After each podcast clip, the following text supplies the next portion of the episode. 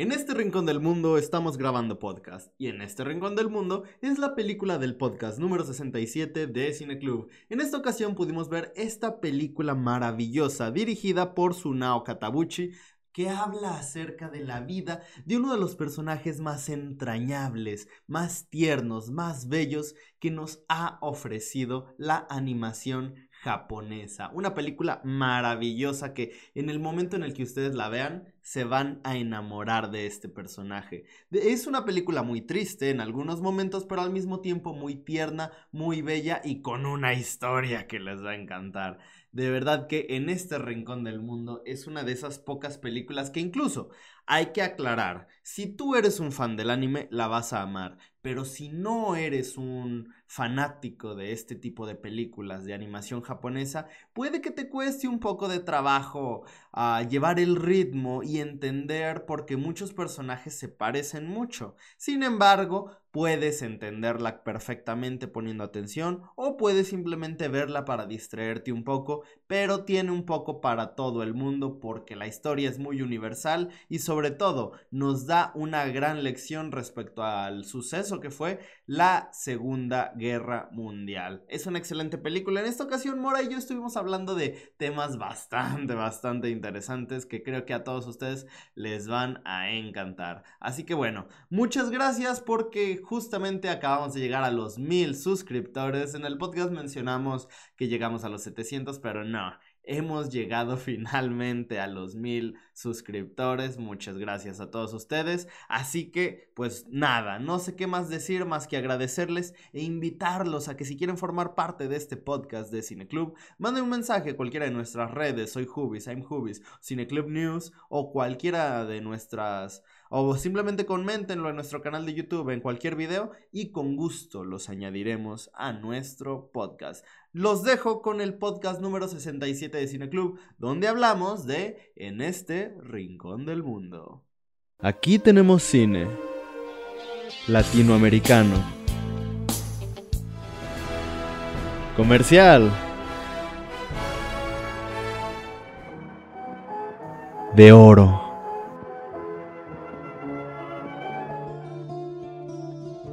De autor, documental, de culto, experimental. Cineclub, un espacio para todo el cine. Antes de empezar a hablar de esta película, quiero Vamos a iniciar esta, una seccioncita hablando de justamente de las noticias que ocurrieron hoy. Y justo sobre eso era el mensaje que te iba a mandar, porque número uno, ahorita acaban de confirmar que la siguiente película de Nicolas Cage... Escucha esto, está, está increíble. Va a ser un thriller de crimen, de detectives, estilo de cine noir donde Nicolas Cage va a interpretar al compañero del detective. Interpretará a un dragón que le encantan el baile y los musicales y que es alcohólico por beber mucho vodka. Me encanta esta nueva onda de Nicolas Cage. Es increíble. Maravilloso. Está loco. Nicolas Cage ya, ya está renaciendo. Tiene una nueva en Netflix, ¿no? ¿Una nueva? ¿Cuál? Sí, en The Unbearable. The Unbearable. The Unbearable Wait. No, no, no, no, no es esa. Esa es la del increíble peso de la fama. Ajá, y esa es la que estaba en cines y que no alcancé a ver. Pero una salió en Netflix recientemente. A ver. A ver, Nicolas Cage. Sus. Pues hasta ahora la, la única que se... Ah, ¿no es la de Willis Wonderland? A lo mejor. Sí, creo que sí es esa.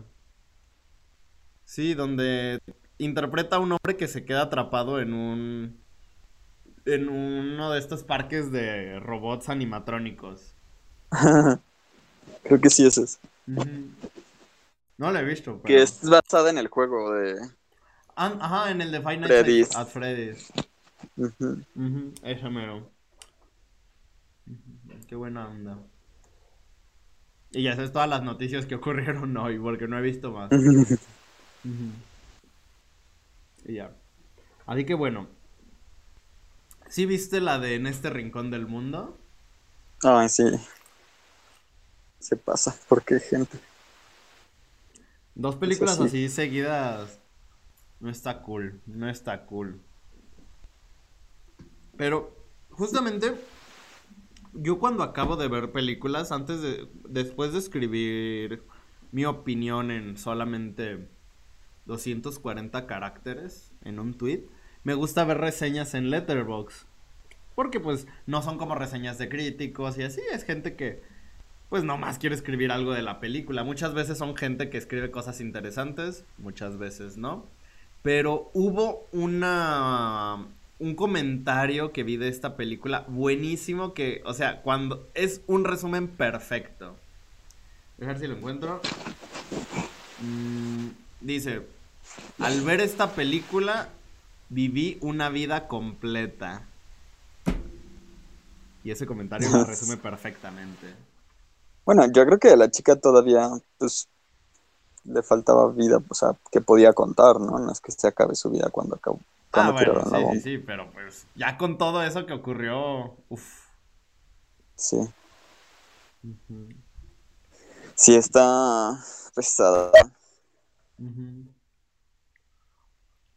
Y mira, como lo de las bombas. Mira, yo no soy. Yo no diría que soy fanático del anime, pero el acercamiento que tengo con el anime actualmente solo es esto. Solo es One Piece. Porque incluso de películas no soy tan fanático de Ghibli. Me- mi película favorita es de Makoto Shinkai, pero no me he dado el tiempo de ver toda su filmografía.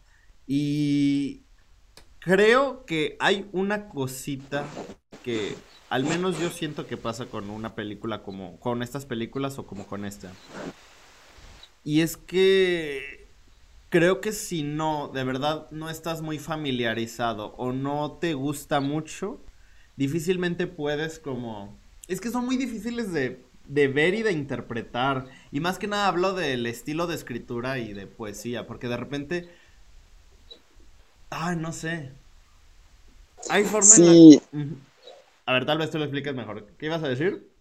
yo estaba mm, leyendo en mis vacaciones cuando estábamos hablando desde la playa yo.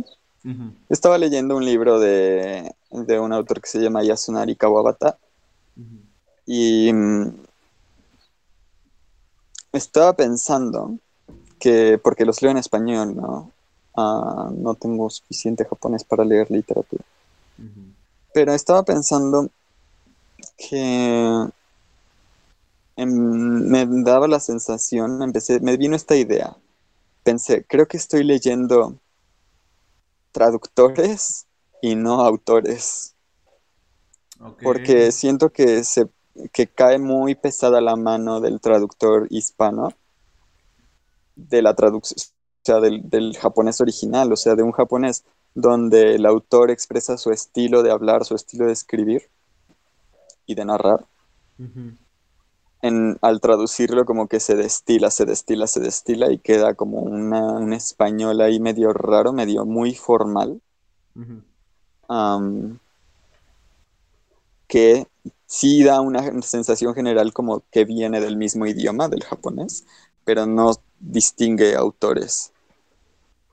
Y por eso me da esa sensación como de que es muy difícil traducir el japonés, supongo, y que se pierde mucho en la traducción al español como del estilo y de, de la forma, como se dice. ¿Crees que esto aplica en todos los idiomas? No, eh, yo creo que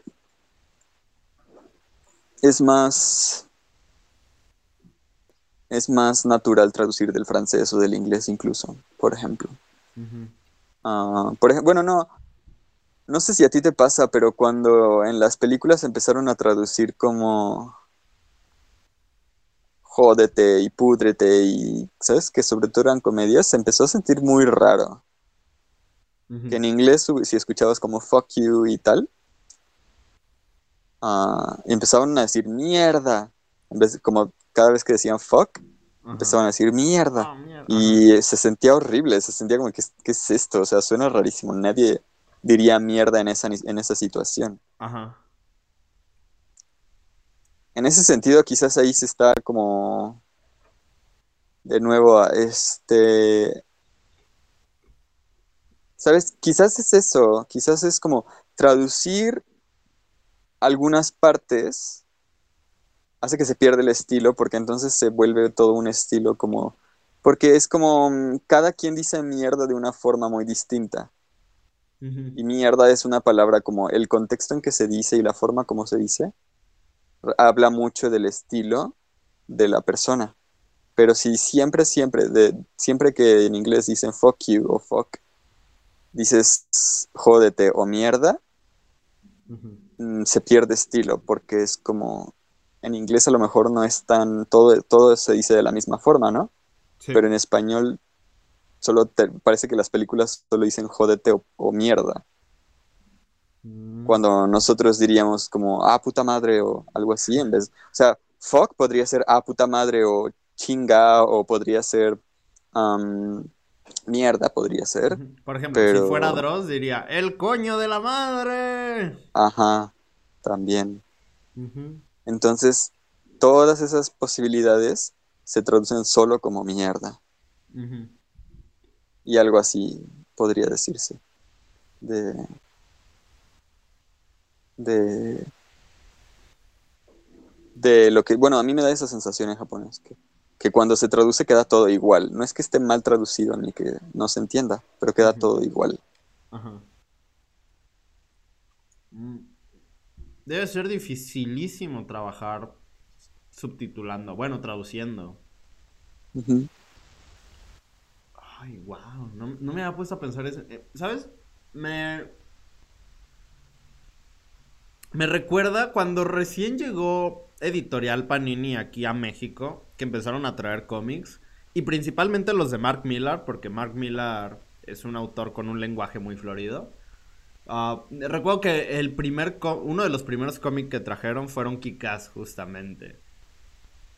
Y ahí me acuerdo que al menos digo, eh, cuando, cuando digo que se desató una polémica muy grande, es justamente en el nicho de personas que, leemos cómics y que leíamos en ese entonces, porque de verdad hubo una polémica enorme entre lectores de cómic en México, porque tradujeron güey, o sea, eh, Ma, ah, el personaje de Kikas hablaba, utilizaba un, digo, yo no lo he leído en inglés, pero se refería a sus amigos con una palabra. Como lo tradujeron en México, pues como güey. Y de repente vemos que en el cómic impreso lo escribieron W-E-Y. Y todo el mundo decía, no manches, es que cómo ponen güey en un cómic. Y luego, ¿cómo escriben güey de esa manera? Y, o sea, hubo un desmadre por eso. Y de verdad, de repente me quedé pensando, es que si así lo escribimos nosotros en redes sociales, pues, ¿por qué la gente se queja? Y aparte es algo, es algo no sé, están como lo están traduciendo y lo ponen como en el contexto mexicano. No sé, se me, se me hizo muy curioso eso. no entiendo, pero ¿cuál fue la...? O sea, entiendo que sea falta de ortografía. Yo creo que definitivamente fue una falta de ortografía. No creo que... ¿No crees que se escriba así? Como cuando te refieres a... No, no se escribe así. Se escribe G-U diéresis E-Y. ¿En serio? Sí, ya lo habíamos hablado. Pero ah, digo, eh, o sea, obviamente sí, sí entiendo que la confusión viene por redes sociales, porque la gente en redes sociales escribe güey, y no creo que la gente en redes sociales esté mal, pero pues un redactor sí tiene que saber, o un traductor sí tiene que saber cómo se escribe. Entiendo que ahí haya una, una molestia. Pero, bueno, no sé si actualmente ya esté, esté abierto a que se escriba W-Y. Eh, pero... Mm,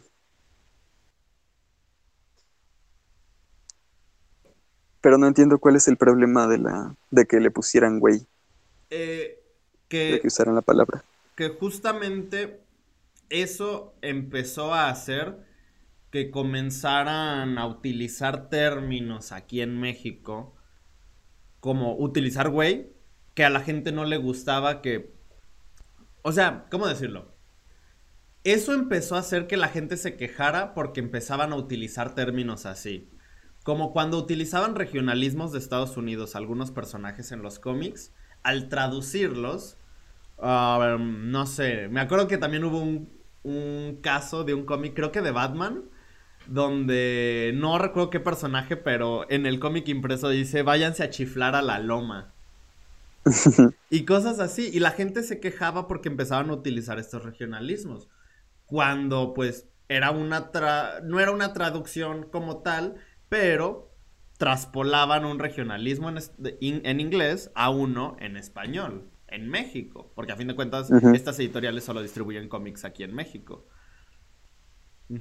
¿Crees que esté bien eso? Pues si es que si no, ¿cómo le haces? No sé, no sé. Tal vez buscar algo más neutral. Ah, es que no hay nada neutral. Mm, O sea, ¿dónde vas a marcar lo neutral? Bueno, ay, sí es cierto. O sea, está el estándar de Televisa para traducciones en América, ¿no? Que es el español latino. Y obviamente, pues supongo que está el español, el castellano, ¿no? El español de España. Pero, pues creo que incluso, por ejemplo, en, no sé, ¿has visto? ¿Qué has visto? Élite no lo he visto yo, pero ¿has visto La Casa de Papel? La casa de papel, no. Ahí, ahí, ahí se, se muestra la diferencia entre nuestros gustos. Sí, ya sé. Pero bueno, a lo que me refiero es que en España, pues empiezan también a incluir acentos distintos. Hay personajes que hablan con acento asturiano, dije asturiano, no, este andaluz. Andaluz, sí. Otros que hablan pues con el estándar de Madrid. Ujú. Otros que sí distinguen mucho más acentos. Y hay una mucho mayor valoración de los acentos eh, regionales. Ya, es muy curioso que menciones, perdón si me desvío del tema, pero es curioso que menciones esto porque al menos siento que aquí en México no hay una...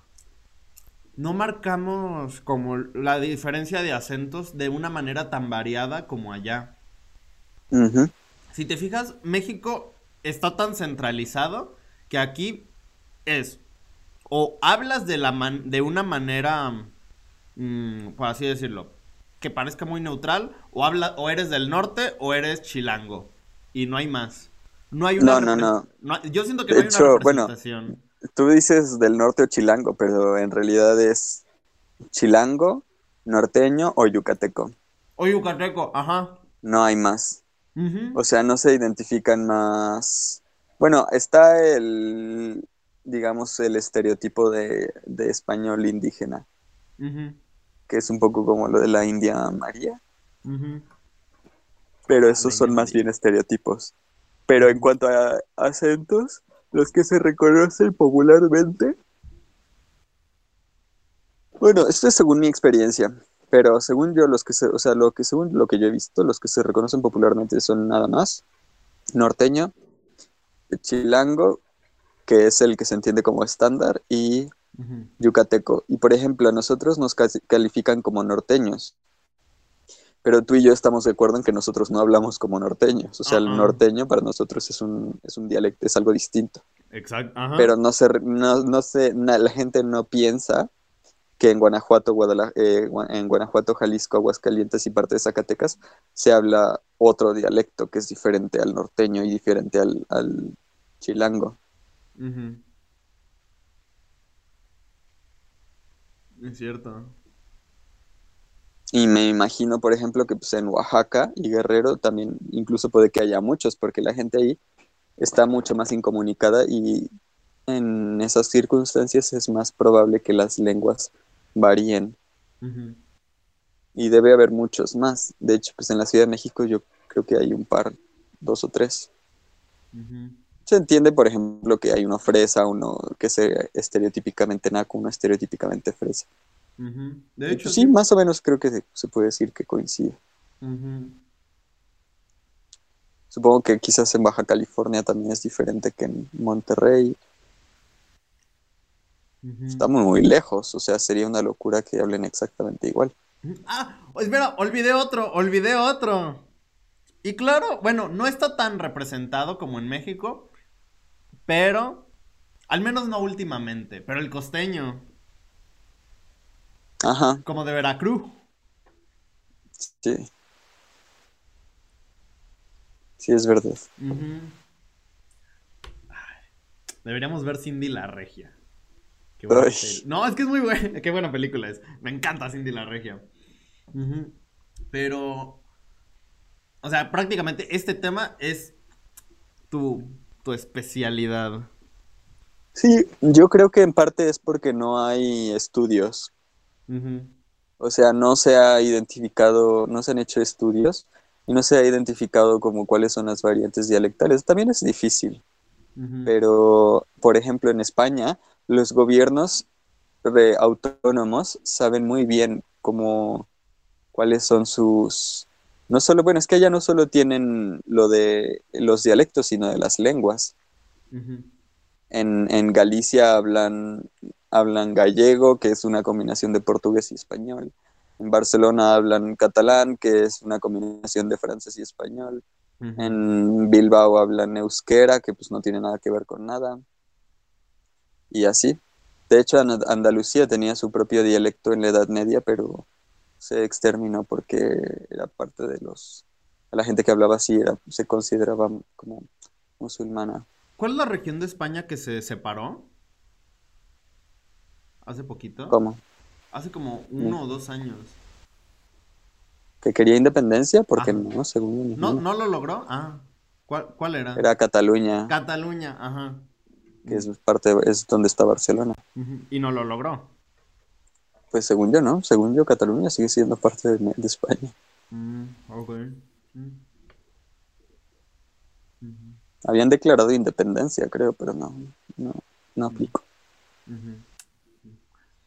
También hay otra cosa que quería mencionar, y es que cuando estaba viendo esa película, no sé, es que me, me llegan estos pensamientos random, donde, por ejemplo, dije, se me hace muy curioso, y corrígeme si estoy mal, digo, tú sabes más de, la cultura nipona que yo. ¿Está correcto decir nipón?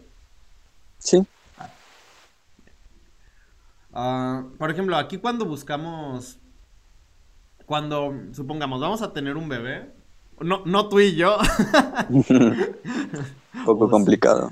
sí, biológicamente imposible. Bueno, improbable, pero no imposible. Ya la medicina ha avanzado mucho. bueno, vamos a, vamos a tener un bebé.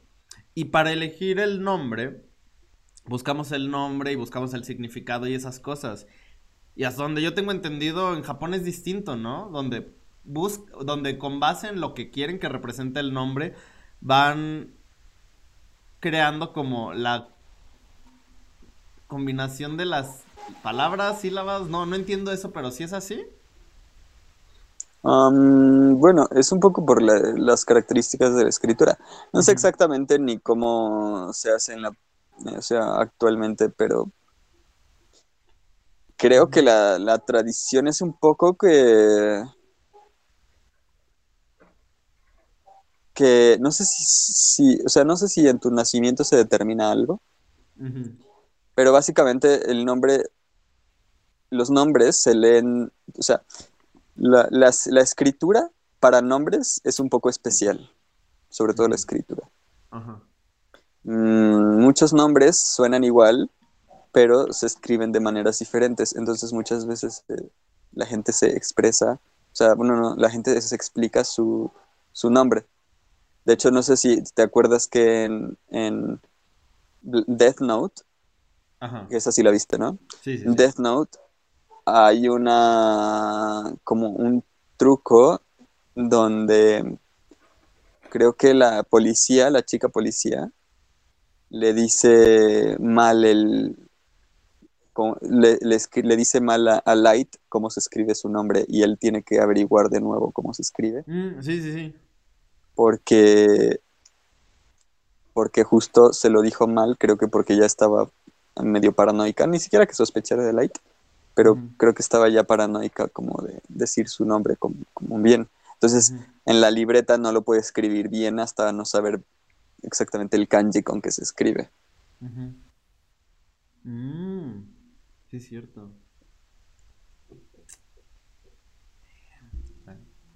Igual que aquí cuando a veces Nayeli es con con doble L, con doble, con doble L, doble L, a veces es con Y, Y, a veces es con Y y luego doble L. Mm, o el Aileen, A, Y, L, I, N, A, I, L, E, E, N. Digo, o sea, yo tengo cuatro, yo he conocido cuatro Aileen con, con nombre distinto. Sí. Ah, qué sí es cierto, qué, qué raro. Eso es todavía más raro que conocer dos juvenal en tu vida. Imagínate un juvenal con H y con B grande, B de burro. Juvenal. Ay, no, pobrecito. de por sí es un nombre muy complicado, así más. Uy, sí. O sea, todo esto está súper interesante. Deberías, ahora que vas a buscar trabajo, buscar trabajo de traductor o algo así. Sí, sí me gustaría, de hecho. De hecho, mi proyecto es estar en la maestría, hacerlo en la maestría, y ojalá que me dé tiempo para tomar un diplomado de traducción. No sé si es un diplomado o un curso, creo que es un curso. Pero tomar un curso de traducción y dedicarle mucho al japonés, como aparte, para, pues para, me gustaría, sí me gustaría ser traductor. busca, busca Digo ahí, em, busca mm, mandar correo a Editorial Panini. Sí, puede ser. O sea, chance. Digo, yo, hasta donde yo he sabido, siguen trayendo un montón de mangas y eso. Pero también, pues yo creo que sí les han de hacer falta traductores. Y más que, digo, sé que tienen traductores como de manera remota, pero traductores allá en la Ciudad de México. Sí, en Crunchyroll también admiten traductores. Ay, ¿no, ¿no has mandado mensaje allí? En, Crunchyroll, sí, he aplicado. En Crunchyroll, este, en, LinkedIn aparecen luego muchos trabajos de traductor. Mm. Sí. Pero es que no tengo, no creo que yo tenga el nivel. Lo he intentado, pero pues no, no soy tan bueno en japonés. Mira, te, te voy a dar un ejemplo porque a mí me acaba de pasar me ofrecieron un trabajo de. No sé si viste el grupo que les decía, ya tengo trabajo, jiji. Spoiler, me dieron trabajo de fotógrafo y publicista.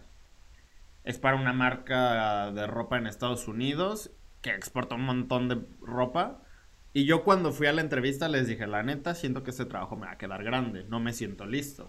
Y siento que no.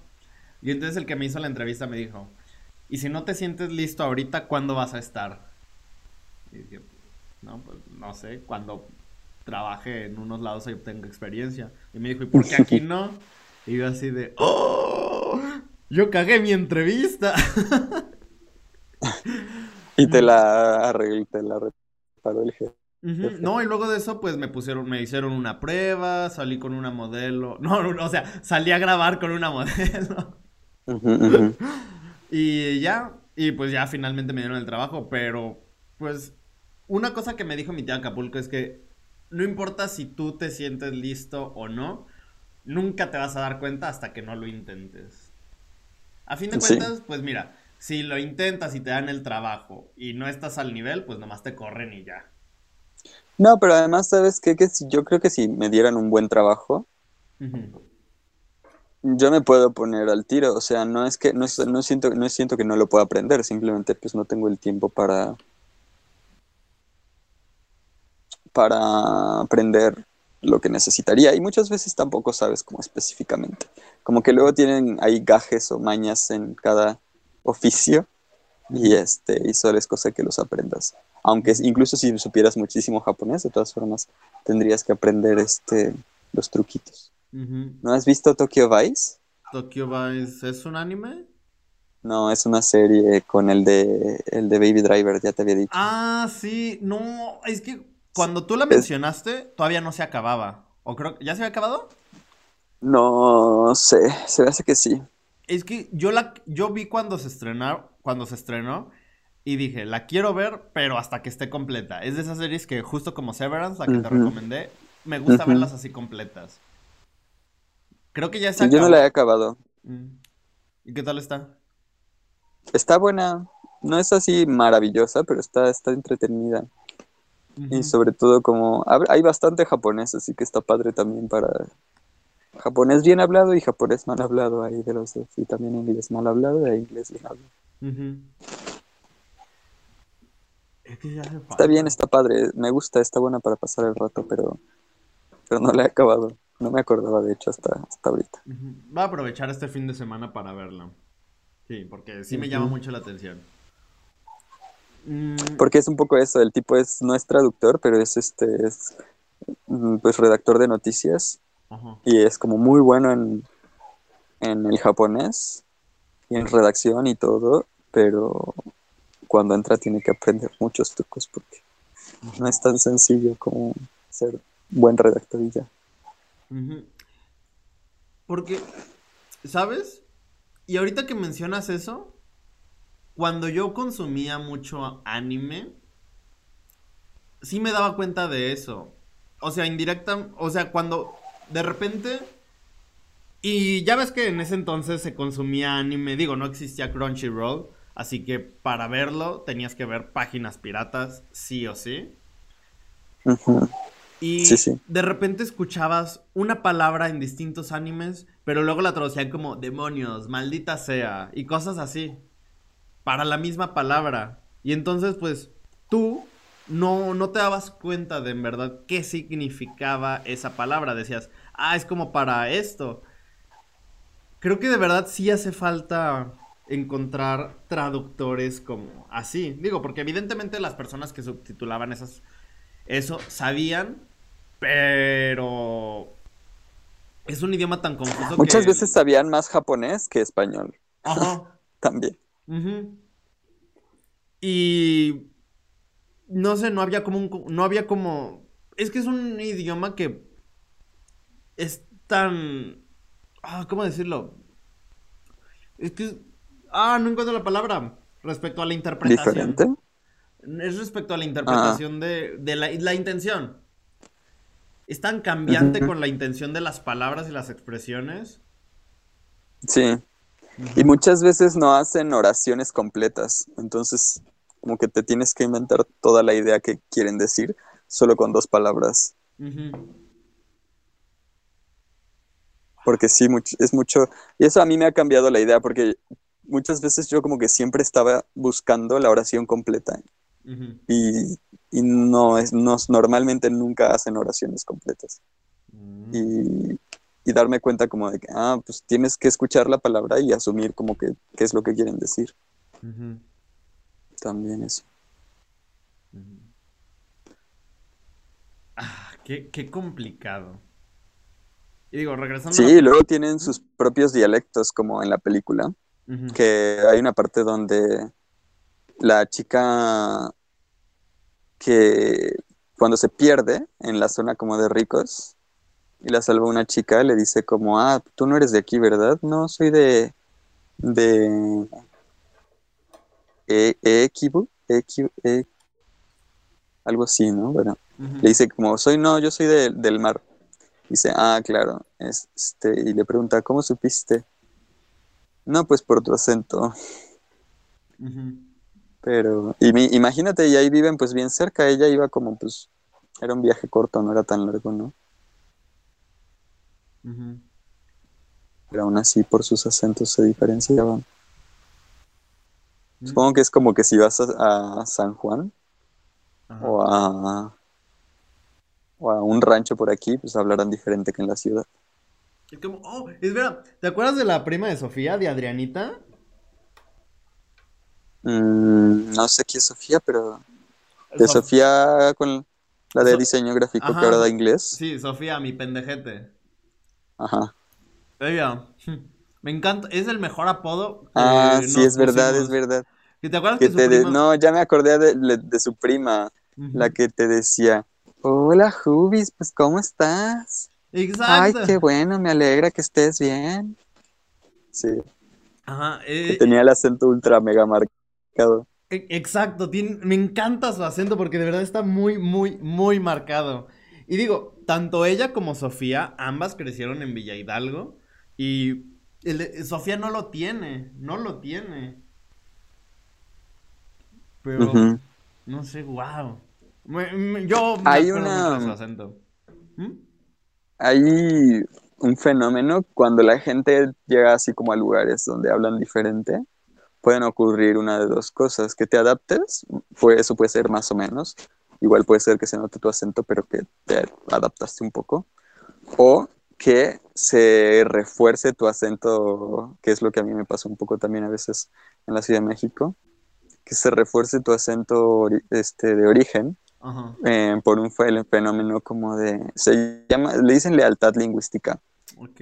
pero en mi experiencia también es como, o sea, no es solamente como, como que quieras demostrar que eres de otro lu- lugar y que como, pues sentirte orgulloso, sino que también yo creo que hablar en tu acento te hace sentir un poco en casa y es como, ah, si extrañas, hablas en tu acento también.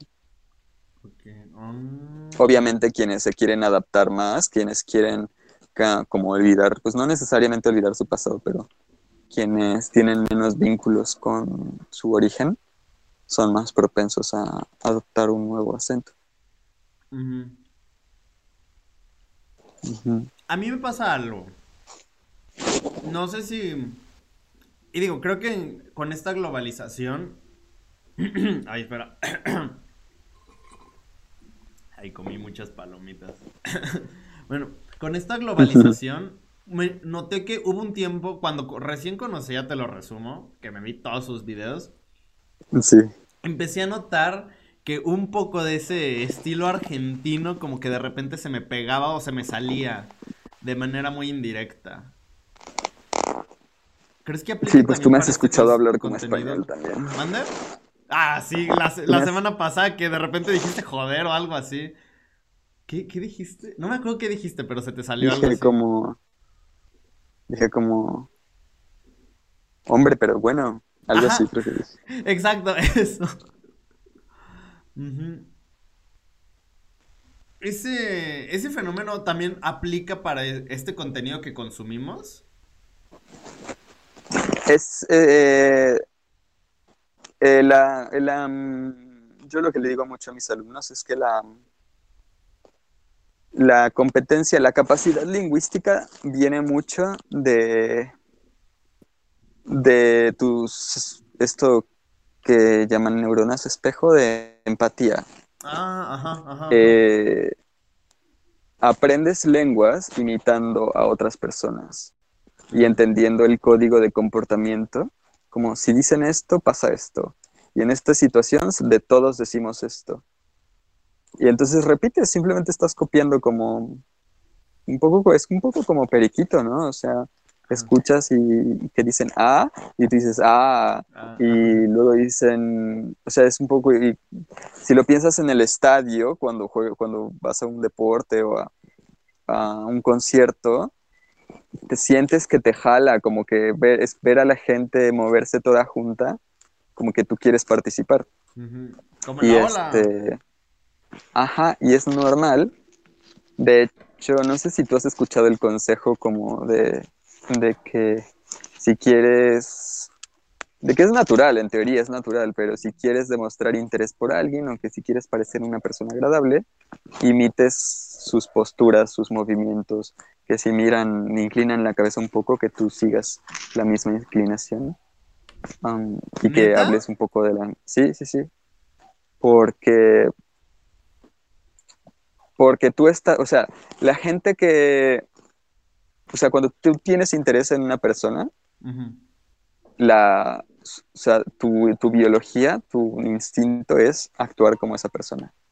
Ajá. Y también es parte como de tu mecanismo de comprensión. Piensa que es como también cuando te están diciendo algo para entender, imitas, Ajá. como para emular la experiencia y sentir que la estás viviendo tú, como cuando los niños am, pues imitan las cosas que ven en las películas, se aprenden los diálogos. ah, eh, muchas eh, escuché alguna vez esto, no sé, no, no lo leí, pero alguna vez escuché, no sé si en YouTube o en la tele o si sí lo leí, que los niños ven las películas muchas veces porque como que se aprenden los diálogos de uno y luego de otro personaje y luego de otro personaje. No ma- oh, Y así van como formando una imagen de toda la película.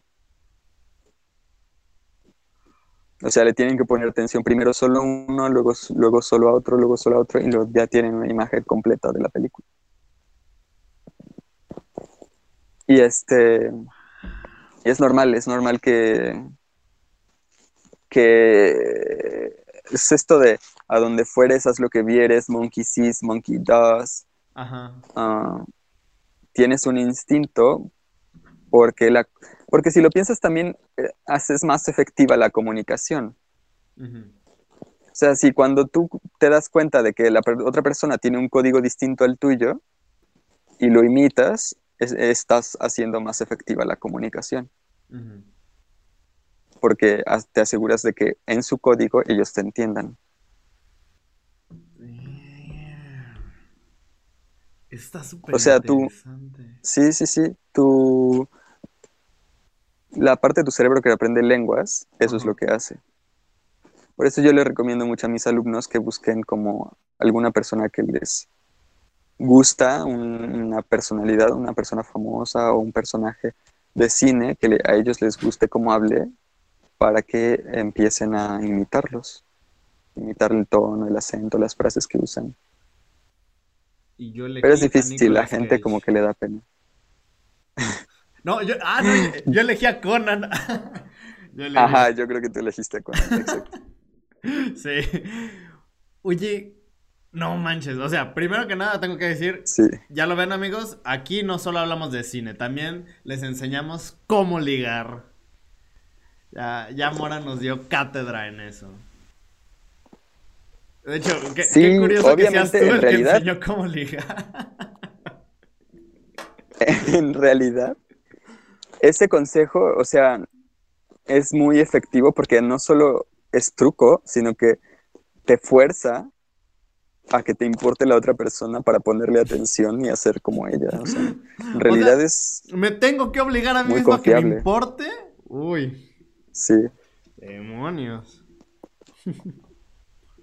pero es una buena forma de expresar. Digo, porque muchas veces sí te importa, pero no sabes cómo interactuar. Y este, yo, sí, eso, eso digo, yo les recomendaría para cualquier interacción, pero sí es muy recomendable en general, sobre todo si quieres ligar, obviamente, adaptarse a, a la comunicación de la otra persona. Ajá. Porque mucha, mucha gente pensará que no mm, deberíamos hablar todos de manera directa y, y ser claros, am, pero eso no tiene ningún sentido. Bueno, no quiero ser ofensivo, pero eh, no, no les conviene, básicamente no te conviene. En la vida no te conviene pensar así, Ujú. sino que piensa más bien que tú, tu estrategia de comunicación, mientras más adaptable sea, mejor vas a tener, mejor van a ser todas tus interacciones con jefes, con, con, con, con familia, con, con ligues, con amigos, con todo el mundo. Y de, de hecho yo creo que yo lo puedo decir por en experiencia propia. Creo que tiene base científica, Ah. pero yo podría decir, porque yo lo estudié, pero yo lo podría decir en- por experiencia propia que mejoras mucho tus relaciones humanas si pones atención a lo que te están tratando de, de decir más que a lo que tú quieres decir. Creo que. O sea, hay una, hay un fundamento muy sólido en eso. Sí, el razonamiento tiene sentido para mí. Porque a fin de cuentas, tú puedes decir las cosas que tú quieras, pero tú ya te conoces en cómo comunicas. Así que te tienes que centrar muy bien en, lo, en la otra parte del... ¿Cómo se le llama? A este espectro. ¿De la interacción? De, la interacción, ajá. Eh, no, era, no, era, la palabra que yo tenía en mente. Como, ¿Cómo se le llama este espectro de emisor, receptor, mensaje, código? El esquema de la comunicación. Esquema de la comunicación. Esa era la palabra. Sí sé, sí sé, amigos. parece que solo soy un monito que habla, pero sé algunas cosas. Sí, volviendo al, japonés, hay un hay una hay una palabra ajá, o una idea, un concepto en japonés que se dice en japonés kuki oyome, kuki oyome, que significa eh, kuki oyomu, que significa lee el, el aire. Kukyo Yome, leer el aire. Kukyo Yomu, leer el aire. Yomu, que eso significa como que entiendas la situación, ¿no? Eso, lo, que, lo que estábamos hablando era, digamos, el, emisor. Que le pongas atención a tu, al, al tu... No es al emisor, sino más bien sería el interlocutor, la otra persona. Sí, sí, sí. Y este y Kukyo-yome sería poner atención ya no a la persona, sino a la situación. Mm. Como que te des cuenta de, de, cuál es la forma correcta de actuar a partir de, sin que nadie te diga nada, de cómo te están mirando, de en qué situación estás, si estás en la calle, si estás en tu casa, si estás con la familia, con tus suegros, y como que conectes todas esas cosas para entender cómo deberías actuar o qué es lo más apropiado. Que es una, cosa muy importante. Kira Sensei habla de eso mucho. Ah, oye, hace mucho que no veo los videos de Kira Sensei. Ya se habrá casado. Ahí anda. Una, su, el, el, amiguillo de Kira Sensei, con el que hacía podcasts, salió en Jordi Wild. Ay, no, no. Antes me gustaba Jordi Wild, pero ya de, un tiempo para acá ya no lo consumo tanto. Sí, a mí también está cayendo de mi gracia porque luego no sabe de lo que habla. Yo aparte siento que es medio oportunista con los temas, como que aprovecha las tendencias. Digo, es un negocio, a fin de cuentas, pero... Sí, seguro. Jordi Wild. Luego veré sus entrevistas con Dross. Sí, sí. sí. Jordi, Súper interesante. Oh, maestro del lenguaje. Sí. Gracias. Pronto. pero sí. Yo te quería preguntar qué piensas de los dibujitos. A mí me gustaron mucho, pero tú cómo los ves, porque tú siempre tienes esta, has platicado de esta idea de que en el anime se ven todos iguales. Justo quería hacer un comentario. Siempre que veamos un anime te voy a preguntar eso. Sí. Hiciste la pregunta correcta, porque justo tengo un comentario al respecto. Y es que la película a mí, al menos en un inicio, me confundió demasiado. De verdad, yo no podía identificar a ningún personaje. O sea, no podía diferenciar al hermano del amigo, a la hermana de la niña, de su otra hermana, de la mamá, de la abuela. No, no, de verdad, me confundía mucho. Hubo un punto donde cuando ella dice... Ah, de repente cuando ella empieza a hablar y dice te amo, es como ¿Quién era él? ¿Era el hermano? ¿Era el amigo? Sí. No, de verdad, me confunde mucho. No sé, y de hecho yo tenía mi duda, la duda de tú que consumes más este contenido, si los si podías diferenciarlos o estabas en la misma confusión que yo. No, me acababa, me olvidé, pero me acabas de recordar que a mí me pasó exactamente lo mismo, sobre todo al inicio. Pero creo que tiene que ver con lo que yo te iba a decir de cómo veía los dibujitos A mí me da la impresión de que son mucho más... había pensado que es una película un poco costumbrista, como de la vida diaria. Pues como las pinturas estas que reflejaban a, los campesinos, a los, este, a los pastores, haciendo pues sus cosas diarias, ¿no? Que no los, o sea, en, en, el romanticismo se ponía a los pastores contra un cielo impresionante en la naturaleza, la nube de lluvia que se, se acerca y una luz increíble.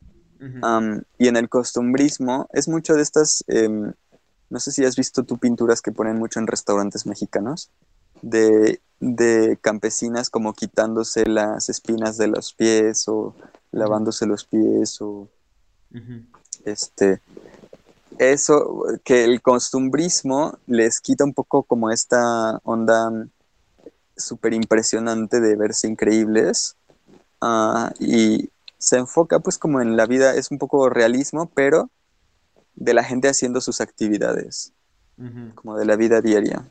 Como esa gente, o sea, no, no, eh, o sea, por relacionarlo con algo, como esa gente que le gusta ver el interior de las casas de la gente o verlas haciendo sus Exacto, exacto, exacto, exacto. Ay, qué costumbrista es, cierto amigo sí, mío. Pero sí, o sea, ver a la gente trabajar, ver a la gente comer, ver a la gente, pues sí, es un poco fetichista, supongo. Pero... este... Eso, que se enfoca y que sí, pues es mucho como también enfoca mucho la vestimenta, los, las herramientas.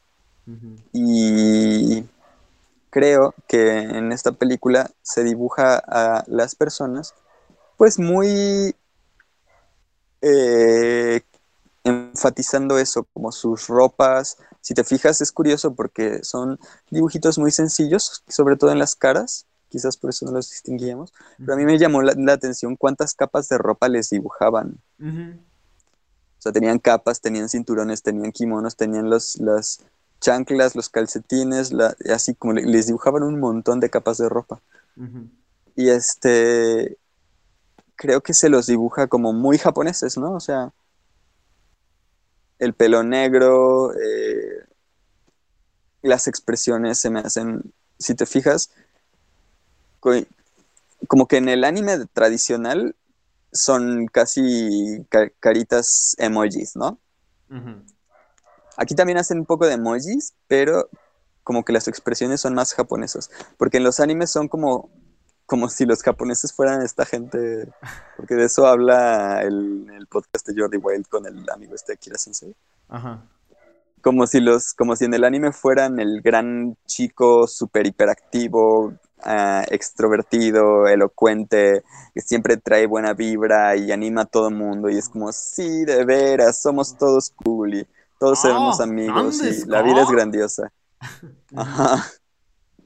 Y, en la realidad los japoneses son muy como, ah, perdón, ah, buenas, con permiso. Este, ah, muchas gracias.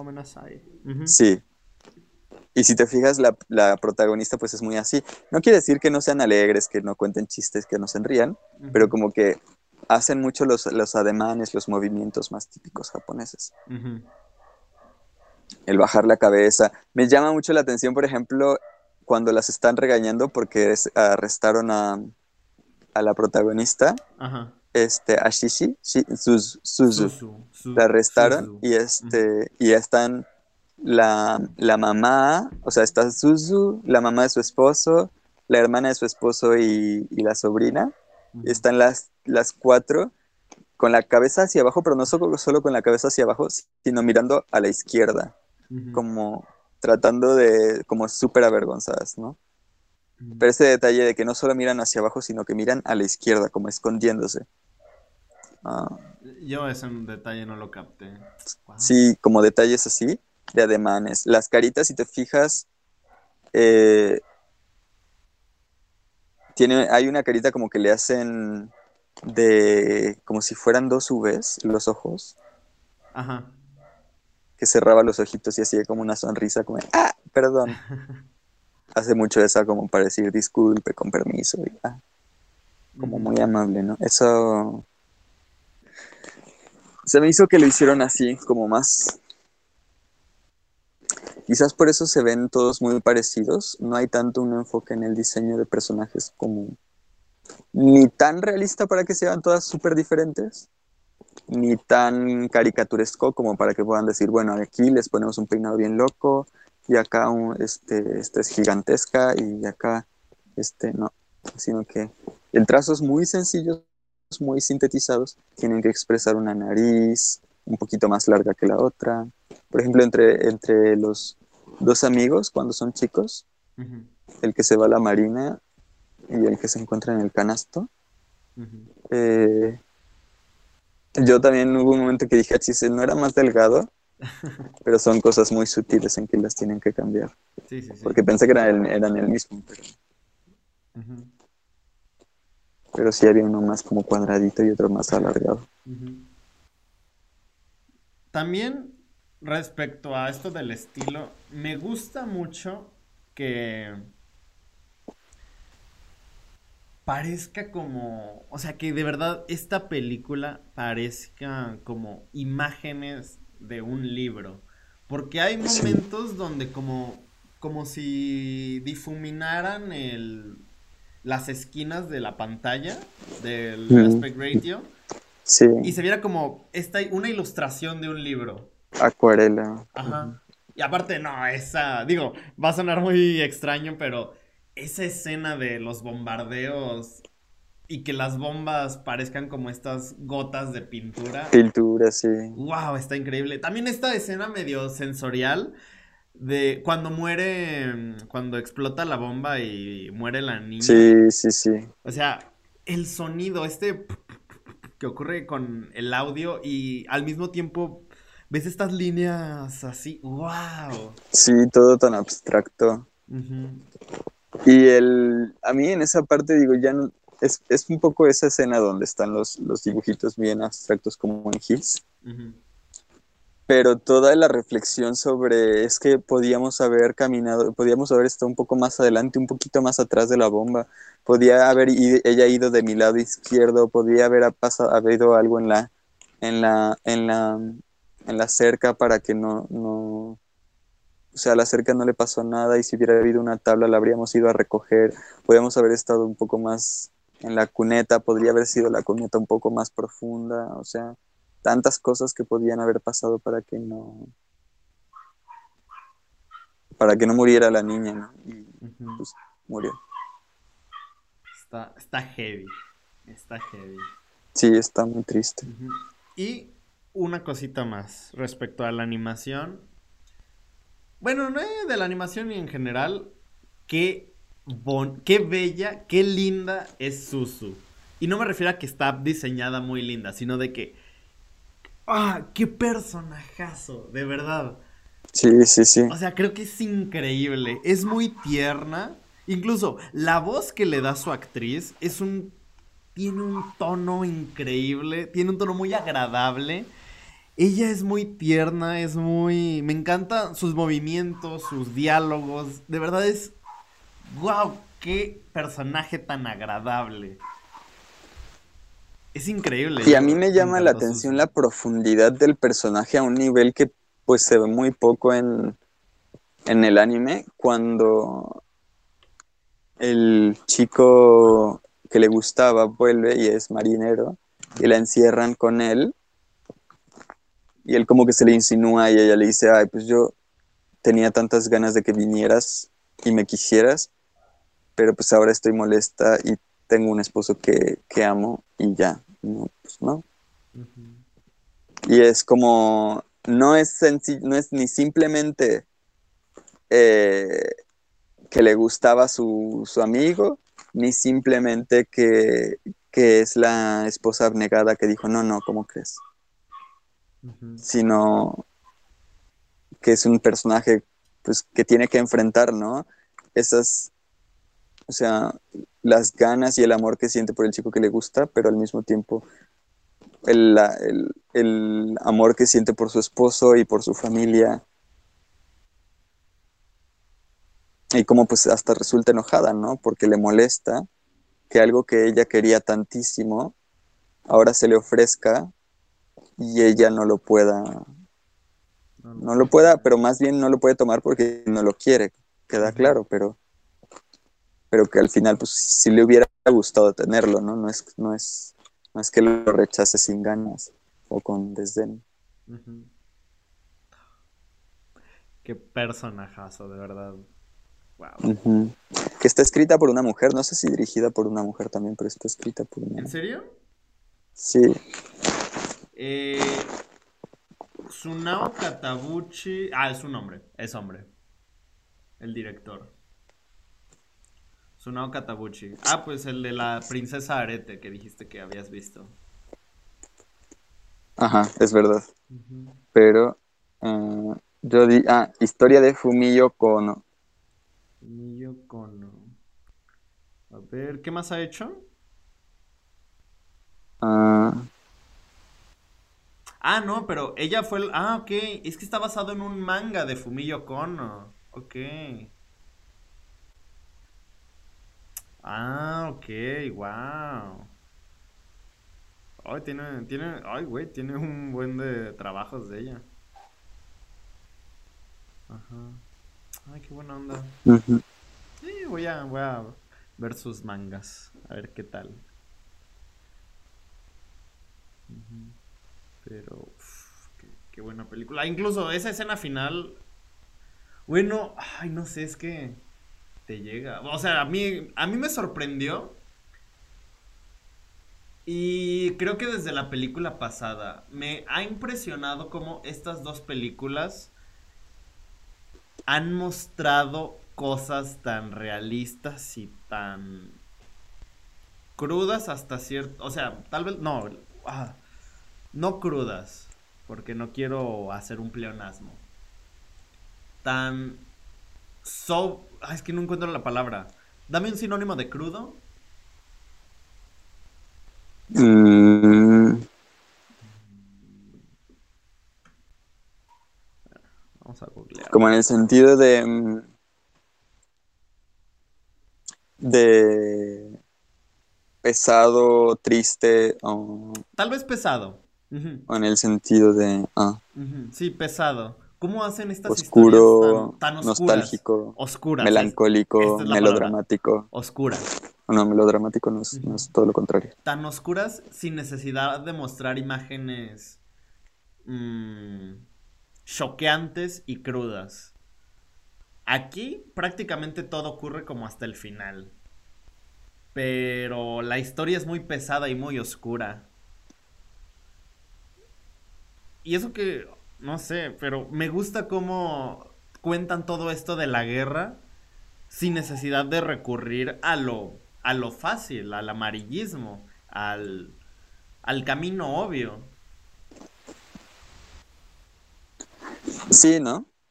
Es verdad. O sea, te cuentan las partes tristes, pero no no, ni, ni, le, ni, lo, ni lo evaden, ni, ni convierten la película en ese momento. exacto. Ah.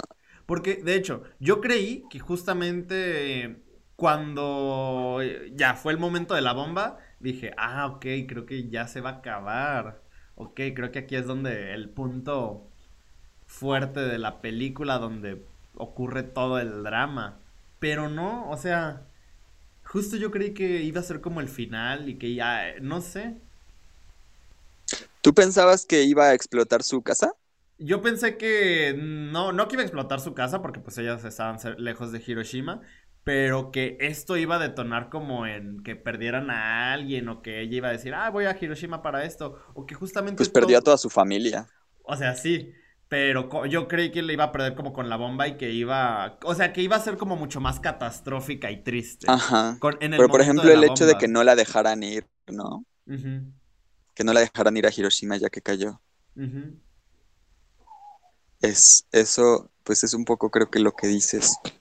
Que pude, pudieron haberla mandado a Hiroshima, ¿no? Y que viera ahí como gente, eh, no sé, súper sufriendo, que viera todo destruido y tal. Y que a mí me parece muy, uff, es que imagínate, o sea, qué situación tan horrible, porque eso tuvo que pasar. que, que, que cae la bomba, tú sientes el temblor, o sea, te alertan, ¿no? Te dicen, vienen, vienen aviones, no escuchas nada, dices, ah, pues no, pues creo que no. Te dicen como, ah, pues no, aquí ya no cayó la bomba. Y ya todos ahí tranquilos, ¿no? Y dices, ah, bueno. Este. Y. De pronto tiembla, nada más tiembla, ves un, un flashazo y dices, ah, chis, ¿qué pasó? Y quieres saber, ves, aprendes el radio, no hay radio. Ajá. Eh, de pronto empiezas a ver así como una montaña de humo en la dirección de la ciudad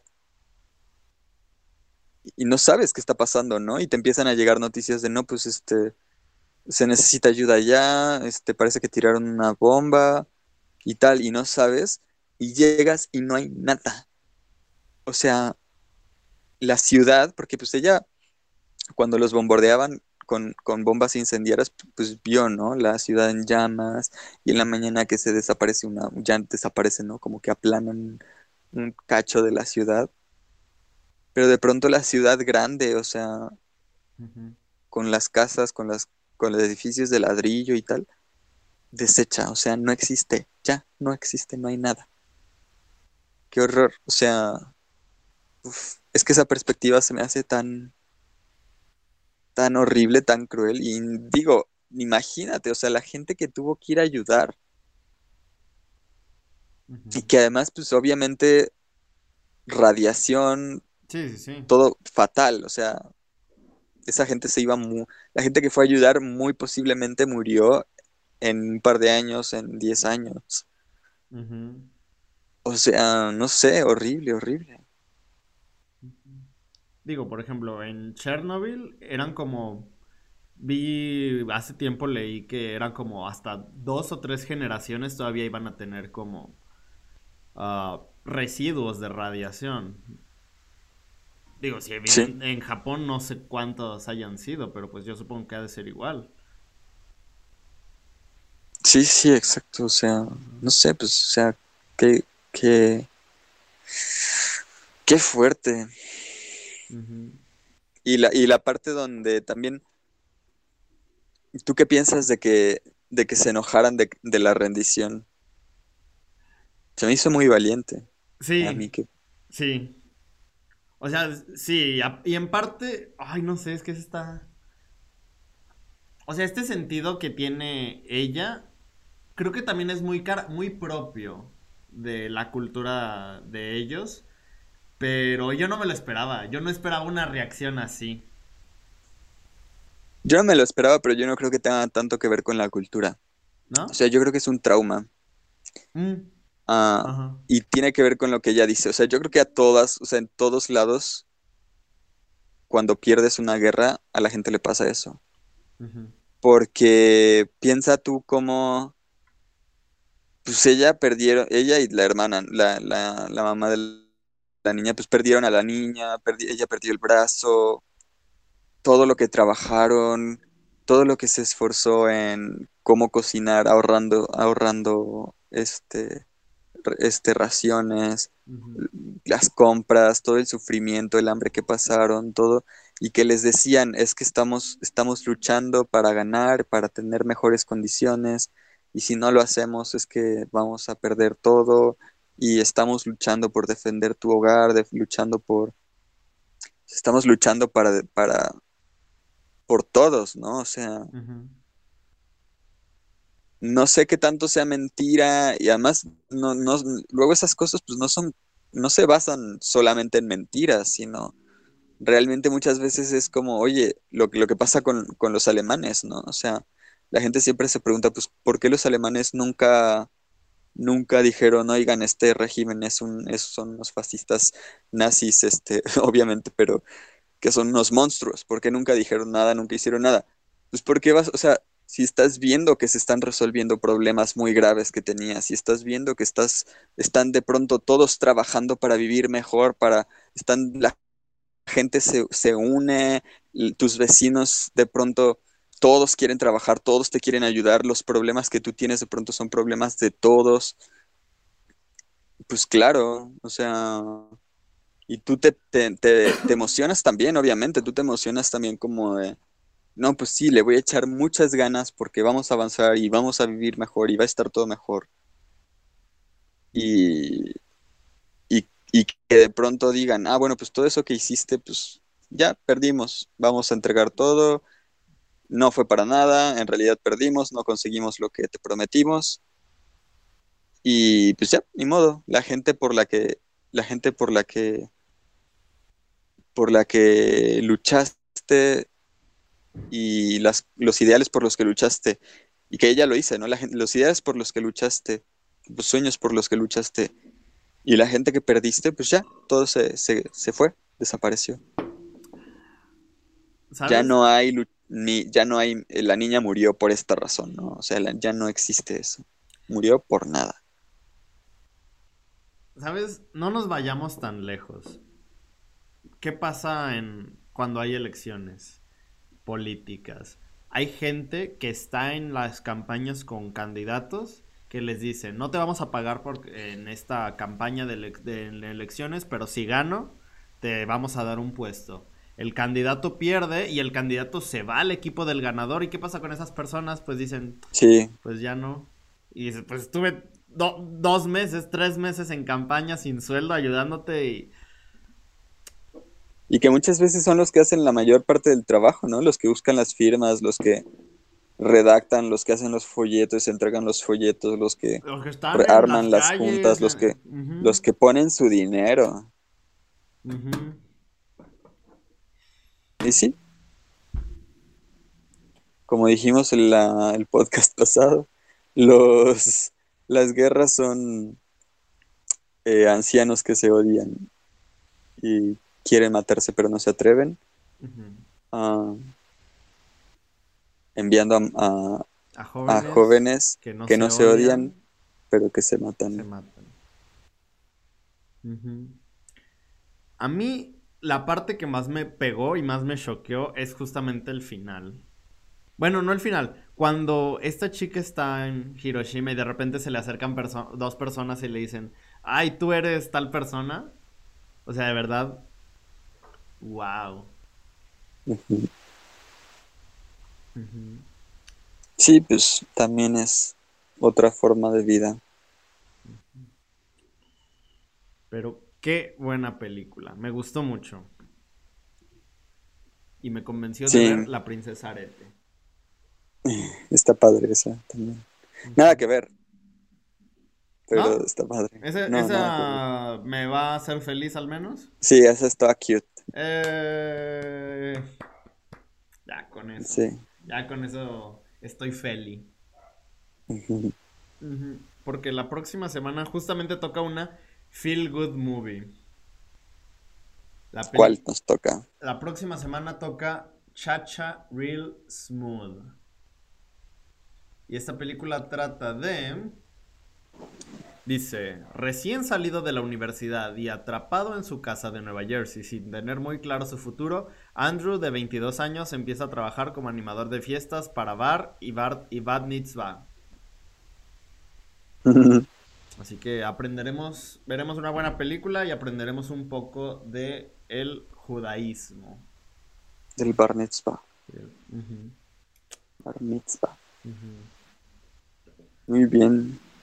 ujú. Vale. Entonces, ¿Algo que quieras decir para concluir? Pues yo creo que me gustaron muchas cosas. Me gustó la narrativa, eh, me gustó, no la narrativa, sino la narratología. Me gustó la narratología, o sea, la forma como cuentan la historia. ¿Cuál A veces siento que va muy acelerada, ¿no? O sea, los, pues la narrativa es como la historia, Ajá. es como el- la organización de, o la perspectiva que creo que se, creo que es como la perspectiva que se da a la historia. La narratología es como la forma de contar.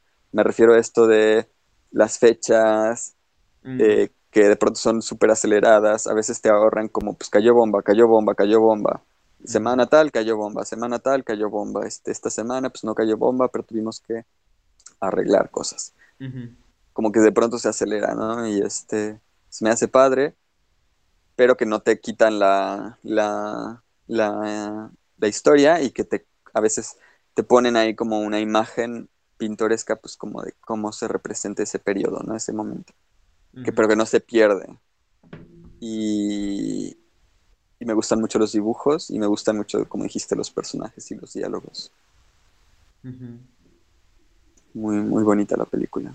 No es tan triste, ¿eh? O sea, que esto no es como la tumba de las luciérnagas que estás ahí agonizando una hora de película y diciendo, ya pare, por favor. Ajá. Sí, sí. No es tan triste, está bastante alegre, muy pintoresca eh, y va bastante bien. No, no es una película súper trágica ni nada. O sea, dentro de lo que cabe, pues sí, hay muchas tragedias, es muy triste, pero pues, es, es muy optimista la película, aún enfrentándose a sin, sin negar las tragedias. Creo que es una película muy pues, optimista. Nice. Pues. Ah, no, no sé qué decir. No sé qué puedo agregar yo que no hayas dicho Yo creo que tú. esta película está muy buena para una clase de historia sobre, sobre la Segunda Guerra Mundial o sobre la parte, sobre todo la parte esta de Japón, ¿no? Que muchas veces se ve como, ah, no, ganaron los gringos y en Japón tiraron dos bombas y ya. Y muchas veces, pues sí, dices, ¿no? Como murió muchísima gente, fue horrible, fue horrible. Hiroshima, Pero esta para una clase, Ajá. ni es tan trágica, ni súper violenta, ni como muchas otras que sí son. Pero es- eh, tiene una perspectiva histórica muy importante y expresa sobre todo, yo creo, pues factores de la guerra, esto que, que vemos de por qué se ponen tristes de perder, aunque por fin hay paz, por qué y cómo lo vivieron los japoneses, o sea, Realmente cómo lo vivieron ellos, Hay que y que eso muchas veces hoy. Y aparte a Freud le gusta mucho el anime, le va, le va a gustar. Sí, yo creo que sí. Sí, hoy recuerdo cuando me regañó porque no había visto la de Your Name. Que me dijo, no mames, bla, bla, bla. Ya, Y, y le dije, sí. "Pre- pues préstame tu Blu-ray 4K. Y me dijo, no. Hasta que me devuelvas The Last of Us. Y ya pasaron cuatro años y no se lo he devuelto. Ay, alguien de Yo también le debo ¿Tú qué le de Dark debes? Souls. Dark Souls y, ¿Te lo prestó? y Octopath Traveler. Sí. Ah. Pero ninguno de los dos le gustaron.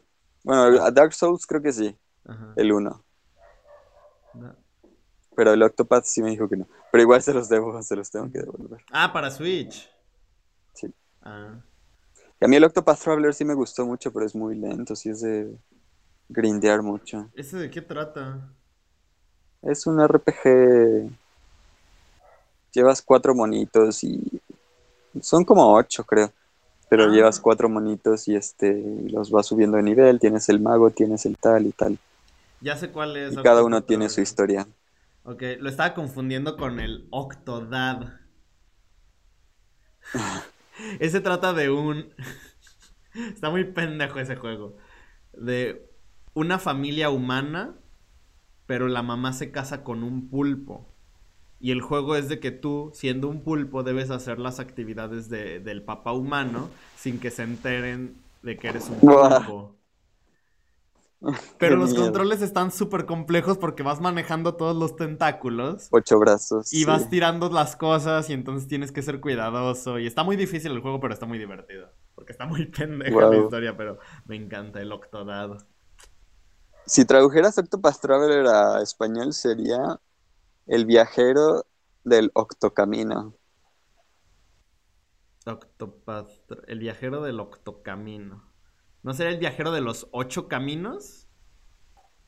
No, porque eso sería el Eight Path Traveler. Y que es un Pero le haces octo, ¿Como eh. el octavo camino? no, es para decir que son ocho. Sí son ocho caminos, pero es un solo camino, octuple.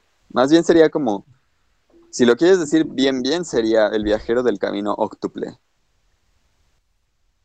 Porque no es que sean ocho caminos, sino que es un camino con ocho vertientes u ocho versiones. Ah, ok. El, el viajero de, de un solo camino con ocho posibilidades. Así, Sí. así. Vale. Para que la gente lo entienda. Ya, vale. pues bueno. Entonces. Pues bueno, un gusto a ver la película y este. Y un gusto. Y hacerte tu despedida la próxima semana. Sí, vale. Espérate, nomás déjame agradezco porque justo hoy. Tambores Mora. Hoy llegamos a los 700 suscriptores. Uy, qué bonito. Bienvenidos, gente. 709 suscriptores tenemos en este momento. No, de verdad es que. Qué, qué, dicha, qué dicha llenarnos de gente que comenta cosas tan divertidas, tan interesantes. Y ah, qué bonito, qué bonito, de verdad. Me, alegra ver a la gente suscribirse y esto, me, me llena el alma. Muchas gracias a todos los que nos escuchan y también en nuestros canales de solo audio y no video. Esperamos que se unan, que nos sigan escuchando y se... ¿Qué, fue eso? Una puerta. ¿Puedes ah. hacerlo de nuevo? Ah. Ay, ¿dónde está mi figura? Ah, ya no lo hace. Ah, ya no. Ay, no, tenía por aquí una figura de Chubaca, pero... El, llama de, de apareamiento de mi familia. Pero, ay. Pero bueno, muchas gracias, gente, por acompañarnos. Y hasta aquí llegó gracias, este Gracias, gracias.